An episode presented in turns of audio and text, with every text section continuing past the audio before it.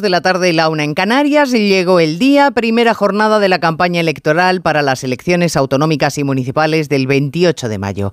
Algo más de 36 millones y medio de españoles van a poder decidir quiénes estarán al frente de sus comunidades y sus ayuntamientos aunque todos sabemos que la clave nacional importa en esta campaña.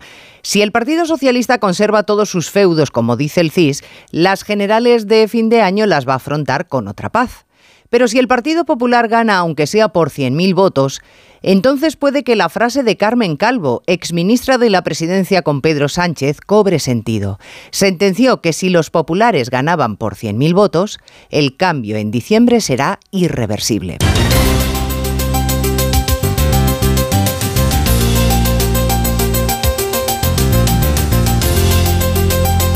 En Onda Cero, Noticias Mediodía con Elena Gijón.